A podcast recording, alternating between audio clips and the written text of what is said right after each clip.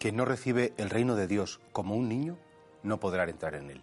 Claro, Jesús no quiere que nos volvamos ñoños, infantiloides, sino Jesús quiere que observemos qué pasa en los niños, porque eso que sucede en los niños es de algún modo el mejor modelo de lo que tiene que suceder en nuestra alma para poder acoger el amor de Dios.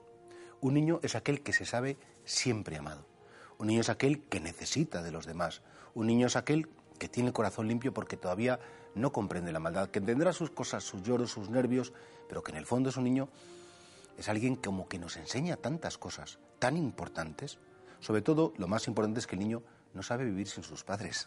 El niño los necesita tan absolutamente que, bueno, que, para él el, no estar con ellos es como la peor de las pesadillas. Si esto lo aplicáramos a la fe y, supiéramos con toda claridad que, no podemos vivir sin nuestro Padre Dios, que podemos confiar absolutamente en Él, que estando en sus brazos estamos siempre seguros, nuestra vida cambiaría por completo.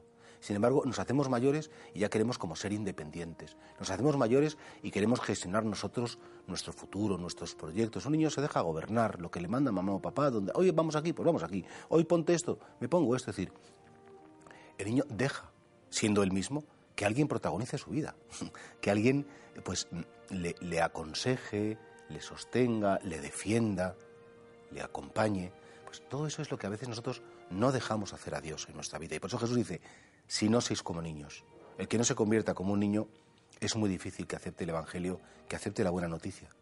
Y por tanto nosotros tenemos que, volver ese camino tan bonito que sobre todo predicó mucho Santa Teresita del Niño Jesús. Esa mujer, pues que fue, entre comillas, como una gran revolucionaria espiritualmente hablando, porque devolvió a la Iglesia esa importancia del pequeño camino, de la infancia espiritual. A ella le gustaba mucho compararse su alma con el alma de una niña pequeña tan querida y se acordaba de los abrazos de sus padres, de los besos. dice, eso es lo que hace Dios conmigo, lo que mi Padre ha hecho conmigo, que siempre me ha tratado tan bien, es lo que yo tengo que experimentar con mi Padre Dios.